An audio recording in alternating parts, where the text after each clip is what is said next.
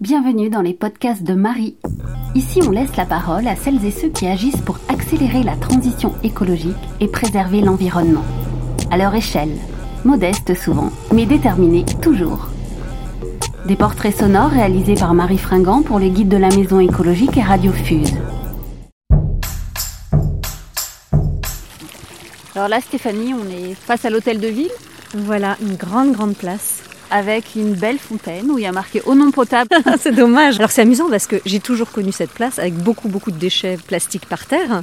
Euh, beaucoup de bouteilles en plastique tout le temps. Et les premiers interviews que j'avais euh, des premiers journalistes au début de l'été, à chaque fois qu'ils venaient, quand on passait par cette place qui est centrale, ils s'arrêtaient toujours faire des plans euh, des bouteilles en plastique. Et depuis quelque temps, à chaque fois que je viens, c'est tout propre. Dans ce nouvel épisode, je vous emmène à Arles, dans les Bouches du Rhône, Bien connu des amoureux de la Provence, de Van Gogh, des monuments antiques, de la photographie, de la musique, du théâtre, la ville accueille chaque été des milliers de visiteurs, et avec eux des dizaines de milliers de bouteilles d'eau en plastique. Un amoncellement de déchets qui n'a pas fait peur à mon invité, bien au contraire. Designer experte en éco-conception et militante anti-déchets, elle a lancé le challenge Zéro bouteille plastique. Elle nous raconte comment elle a réussi à mener à bien son projet et à changer les mentalités. Oh, c'est l'eau, c'est l'eau, c'est l'eau qui m'attire, c'est l'eau. Donc, je m'appelle Stéphanie Dick, je suis designer et je fais partie du réseau Zero Waste, voilà, qui est un réseau qui euh, milite pour la réduction des déchets et pour un meilleur traitement des déchets. Et j'oriente le plus possible mon activité de designer dans cette démarche générale d'aller vers un monde avec moins de déchets. En fait, l'idée de ce projet est née dans une des rencontres nationales du réseau Zero Waste, où on se met ensemble, euh, euh, tous les groupes locaux, et puis on réfléchit à ce qu'on a envie de faire, on partage ce qui nous plaît, ce qui nous plaît pas, ce qui marche, etc. Et puis on a été un petit groupe comme ça dans des territoires du sud, bien ensoleillés, à se dire il y a trop de bouteilles en plastique, il faut qu'on fasse quelque chose, parce que c'est quand même pas si difficile d'adopter une gourde. Dans beaucoup de cas, ça pourrait réduire l'usage de beaucoup de bouteilles en plastique. Il y a des choses qui sont pas très compliquées. Donc je suis rentrée chez moi en me disant je vais essayer de faire ça. Euh, comment est-ce que je pourrais financer cette action? Parce qu'il faut bien que je sois payée euh, pendant tout le temps que je consacre euh, à cette action. J'ai regardé les appels à projets de la région et là j'ai de la chance parce qu'en région sud maintenant, enfin ça s'appelait région PACA à ce moment-là, on a quand même beaucoup d'appels à projets qui sont là pour soutenir des initiatives de ce genre. Donc la région a dit bah, c'est une super idée, on vous soutient. Ce qu'on demande juste c'est qu'il y ait une action concrète sur, notre territoire. Donc vous choisissez un territoire, une zone que vous délimitez comme vous voulez mais qui est vraiment un, résultat, enfin quelque chose qui soit fait euh, au bénéfice du territoire. Et donc comme euh, je suis très active dans l'association Zéro Déchet Pays d'Arles, je me suis dit bah, Arles c'est parfait, euh, on va prendre un territoire touristique, c'est très bien. En tant que designer, je voulais étudier vraiment les leviers de passage à l'acte. Qu'est-ce qui fait qu'on sait tous qu'il faudrait manger bio, se déplacer à vélo, etc. Et puis on le fait pas en fait. Ou on le fait un peu, mais pas trop. Moi, je suis entourée de gens quand même relativement écolos. Et ce qui est très étonnant, c'est que autant euh, les questions de la mobilité douce, de manger bio, d'aller en AMAP, etc., c'est des questions qui ont déjà été balayées, sur lesquelles la plupart des gens de mon entourage se sont déjà positionnés, autant la bouteille d'eau, elle est restée complètement invisible. C'est-à-dire tout le monde continue à la pratiquer, même les plus engagés. Parfois, je rencontre des gens qui vivent en pleine nature, euh, dans une yourte, je sais pas quoi, et ils continuent à utiliser une bouteille en plastique.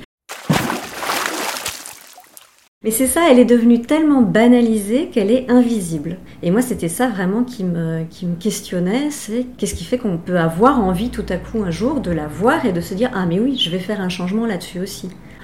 Et c'est cette question de qu'est-ce qui marche, qu'est-ce qui marche pas dans la sensibilisation, qu'est-ce qui fait qu'à un moment vraiment on le fait, voilà, qui m'intéressait. Donc j'ai proposé à la région de faire une étude vraiment sur les, leviers de passage à l'acte. Comment on parle à un commerçant pour qu'il ait envie de vendre moins de bouteilles et, proposer un remplissage? Comment on parle aux gens pour qu'ils aient envie d'adopter une gourde? Ou qu'est-ce qu'il faut faire? Est-ce qu'il faut mettre en place des mesures incitatives? Lesquelles on a travaillé l'idée en 2018 et puis l'idée était de mener des actions courant 2019, donc surtout autour de la saison touristique. Donc le début de l'année 2019 m'a servi à, à, préparer les contacts, à aller rencontrer tout le monde. Donc c'est là que j'ai tenté de rencontrer les élus, mais j'ai pas eu grand écho. j'ai pas été très accueillie de ce côté-là. En revanche, après, euh, j'ai rencontré les différents services des collectivités et les techniciens des collectivités euh, se sont tous montrés très ouverts, investis et très coopérants. Donc c'est Sur ce territoire-là, il a fallu passer par les techniciens euh, qui se débrouillaient pour avoir l'aval de leurs élus comme il fallait pour faire juste ce qu'il y avait à faire. Mais il n'y a pas du tout eu ce chemin de l'impulsion politique qui fait qu'en interne, ils disent allez, on se lance là-dessus. C'est vrai que c'est un sujet qui parle à tout le monde. elle est vraiment drôle cette bouteille en plastique. Hein. elle est étonnante parce qu'on ne la voit pas. Et en même temps, dès que je pose le sujet sur la table, tout le monde la déteste. Les commerçants pouvaient avoir un tout petit peu peur parce qu'elle rapporte beaucoup d'argent en territoire touristique. Donc euh, ils ont tout de suite la crispation. Est-ce qu'on risque de me demander de réduire mon chiffre d'affaires? Ça va être un problème. Quand je leur montre que je suis pas là pour leur demander de changer des pratiques dans un sens qui va aller euh, contre leurs affaires, mais qu'au contraire, je suis là pour les aider à réfléchir sur la façon dont ils peuvent continuer à faire autant d'argent, mais juste en remplaçant la bouteille jetée par des solutions qui ne sont pas jetables. Il s'ouvre tout de suite à la discussion. Et dans les premières réactions, il y avait tout le temps le oh, mais en fait, on déteste euh, toute cette présence de plastique. Le nombre de commerçants qui m'ont dit spontanément le matin, euh, je dis à mon mari ou à ma femme j'en ai marre, euh, j'ai fait ce métier. Souvent, c'était des commerces de bouche. Donc, j'ai fait ce métier parce que j'aime la bonne cuisine, je voulais donner l'occasion aux gens de manger des bons trucs, même s'ils mangent rapidement sur le pouce à midi. Et puis, finalement, je me, je me retrouve vendeur de plastique parce qu'on est obligé de tout mettre euh, euh, dans des barquettes en plastique et je peux plus supporter ça. Donc euh, concrètement, tu as dû aller voir les commerçants, leur expliquer et qu'est-ce qu'ils ont à y gagner les commerçants en fait? L'idée c'est de leur proposer donc de continuer à vendre de l'eau, mais simplement pas dans un emballage jetable. En fait, quand on achète une bouteille d'eau en plastique, on n'achète pas la bouteille, euh, on achète l'eau en général, c'est parce qu'on a soif. Donc il suffit de continuer à servir de l'eau, donc là de l'eau du robinet. Alors l'eau du robinet a pas très bonne presse en France. C'est bien dommage parce qu'en fait elle est hyper testée et elle n'a a pas de problème bactériologique. elle a connu dans certaines régions des problèmes euh, de pollution, euh, nitrates, voilà, les restes de pesticides, de résidus médicamenteux, etc., qui sont quand même pas mal traités. Après, il peut éventuellement en rester des traces dans certaines régions, mais il y a quand même beaucoup de choses qui sont mises en place dans les systèmes de traitement pour les faire évoluer par rapport aux besoins actuels de l'eau. Euh, mais en tous les cas, elle a une bien mauvaise image par rapport à la qualité qu'elle a réellement. Et donc ça, ça fait qu'on encourage a priori les commerçants et ceux qui veulent continuer à vendre l'eau à installer des fontaines filtrantes pour pouvoir enlever tous ces éléments qui donnent un goût à l'eau que les gens n'aiment pas. Et quand on installe une fontaine, ça permet de servir l'eau à la température qu'on veut et ça permet même de la servir euh, gazeuse si on veut. Et ce qui fait que c'est très agréable parce qu'en été, dans les, régions chaudes, les gens achètent souvent des bouteilles d'eau alors qu'ils ont déjà de l'eau et parce qu'ils la veulent vraiment fraîche. Donc là, elle peut se vendre vraiment autant qu'une eau en bouteille. Après, il faut, bah, il faut la mettre dans quelque chose pour qu'on puisse boire. Alors, soit les gens ont des gourdes, parce qu'en parallèle, nous, on faisait toute une campagne de com sur euh, les vertus de la gourde et sur le fait que n'importe qui peut utiliser une gourde, socialement euh, la faire accepter. Il y a beaucoup de pays dans lesquels n'importe qui utilise des gourdes. En France, c'était un geste qui est encore un petit peu marginal. Hein. donc, on en a remis une petite couche sur les réseaux sociaux en faisant passer des photos euh, d'un tas de gens différents, de styles différents, même avec un petit qui disent moi j'adopte la gourde. évidemment, ils n'ont pas toujours euh, une gourde sur eux. On peut très bien en avoir une à la maison, l'avoir oubliée le jour où on se balade et qu'on a soif, ou ne pas avoir envie d'en acheter une.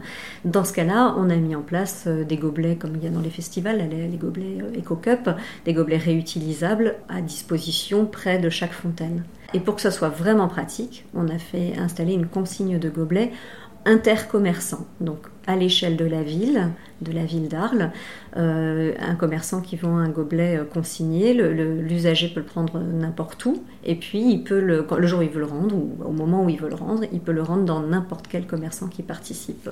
Et alors l'eau du coup euh, filtrée, elle est payante? On a laissé chaque commerçant complètement libre de faire ce qu'il veut, parce que pour l'instant, avec la bouteille en plastique, chacun fait à sa sauce. Il y en a qui la vendent, alors elle commence à 10 centimes dans les supérettes, quand elle n'est pas fraîche, et à quelques mètres de là, on peut la trouver à 3 euros la petite bouteille euh, fraîche.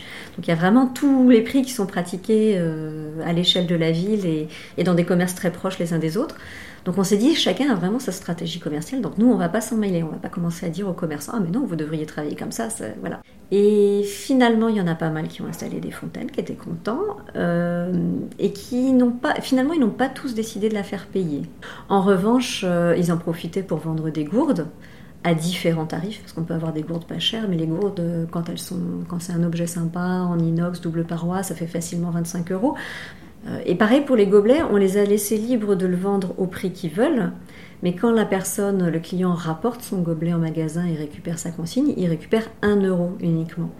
Donc on encourage les commerçants à vendre le gobelet à plus que ça, parce qu'après tout, le client, s'il a acheté son gobelet, mettons 2 euros, qu'il a bu à volonté, qu'il a fait euh, boire euh, ses enfants avec, euh, s'il rapporte son gobelet et qu'il récupère qu'un euro de consigne, en attendant, il a dépensé 1 euro pour la journée où il aura eu de l'eau à volonté, il est quand même gagnant. Mais le commerçant est gagnant aussi, parce que les commerçants qui ont joué le jeu, au final, il y en a qui m'ont dit, mais je crois que j'ai fait plus d'argent cet été avec la vente d'eau que je n'en faisais habituellement avec euh, la vente de bouteilles en plastique. Et combien de commerçants ont participé à cette opération? Alors ce qu'on a décidé, euh, c'était de, de, laisser les commerçants s'inscrire et de fonctionner avec les plus motivés. Et donc on en a une vingtaine. Et c'est bien parce qu'ils sont assez régulièrement répartis euh, sur la ville comment on, pourrait suggérer à nos maires ou à nos responsables de collectivité de, mettre en place ce genre de projet Tu as un projet clé en main ou comment ça se passe? Ça, c'est vraiment une des choses que j'ai remarqué, c'est que la plupart des gens étaient prêts à passer à l'acte. Je pense aux, commerçants, par exemple, et à des entreprises aussi qui ont joué le jeu. Ils étaient prêts, parce qu'ils étaient convaincus euh, de l'intérêt d'utiliser euh, du réutilisable plutôt que du jetable, mais ils attendaient, euh, petite provocation, ils attendaient le, stimulus qui va bien, et ils attendaient surtout que ce soit clé en main, comme tu viens de le dire. C'est vraiment, c'était toujours, alors moi j'ai envie de vendre des gourdes, mais vous me les trouvez, ou vous me les fournissez. Alors je disais, bah, je vais vous mettre en lien avec des fournisseurs, parce que moi j'ai étudié tous les fournisseurs de, fontaines, de gourdes, voilà, j'ai vraiment des conseils à donner sur le choix du matériel, le choix des fournisseurs, etc. Et quand leur disais, bah oui, je vais, je vais vous présenter ça, je vais vous conseiller, ils me répondaient très souvent, ah non, non, non, non, vous, vous me présentez rien, vous me fournissez. Voilà, je, veux que ça soit tout fait. Donc j'ai appris qu'il fallait leur, euh, leur, apporter des services, euh, qu'il fallait vraiment pré-mâcher le travail. J'ai fait toute une série d'affiches, de supports de communication, et ils peuvent puiser dedans quand ils participent euh, au challenge, que ce soit des commerçants, des entreprises, des collectivités. On a le stock des documents, des tutoriels, de la façon de procéder, etc. Et puis j'ai été très vite appelée par plein d'entreprises, euh, voire de collectivités qui sont en dehors du territoire euh, de la région sud. Par exemple, la mairie de Roubaix m'a appelée. Alors j'étais contente parce que c'est une mairie qui est quand même connue pour euh, son engagement zéro déchet. Et la personne que j'ai eue m'a dit bah, Moi, je suis salariée toute l'année, je ne travaille qu'avec les commerçants pour les pousser vers le zéro déchet, mais je n'arrive pas à des résultats comme vous arrivez. J'ai l'impression que si je leur parle de ça, ça ne va pas marcher pareil. Comment vous avez fait? Et là, j'étais un peu embêtée parce que c'est pas, euh, on peut pas donner en deux minutes euh, les clés. Il faut tout un accompagnement. C'est vraiment un dialogue. Puis alors par loyauté, comme c'était mon travail était financé par la région Sud, je me disais mais est-ce que je peux passer du temps pour Roubaix, euh, voilà, alors que je suis censée avoir le plus de résultats possible dans la région. Donc on a décidé de prolonger ce projet parce qu'en plus on voit bien maintenant tout ce qu'il peut y avoir à faire, tout ce qui marche. J'ai encore envie de faire des nouvelles affiches, j'ai encore envie de faire des messages spécialisés par type de cible, les salles de sport précisément, le milieu scolaire, quel genre d'animation on peut faire, enfin voilà. Et donc on a décidé avec la petite équipe euh, du challenge zéro bouteille plastique de se lancer dans des, prestations d'accompagnement pour euh, les entreprises, les collectivités, les groupements qui ont envie de, jouer le jeu, de rentrer euh, dans cette démarche, de vraiment passer le cap, euh, passer à l'acte de se passer de la bouteille plastique. Et on propose euh, alors un accompagnement sur mesure, donc c'est une prestation euh, payante, et avec plein d'animations qu'on a testées sur le territoire et qui sont très ludiques et très stimulantes.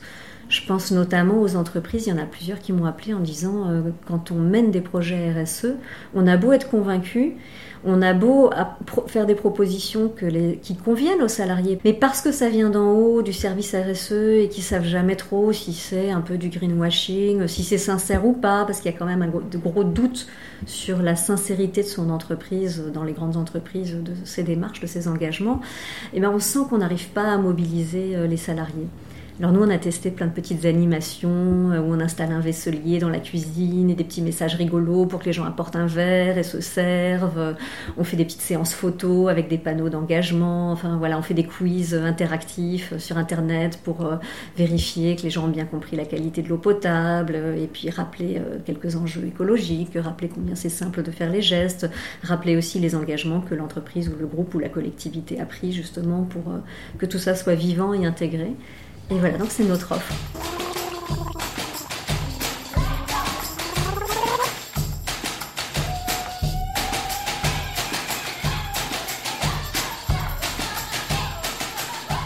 Pour connaître tous les détails de ce challenge, rendez-vous sur le site internet 0-bouteille-plastique.org. À suivre également sur Facebook et Instagram. Changez tout, changez tout.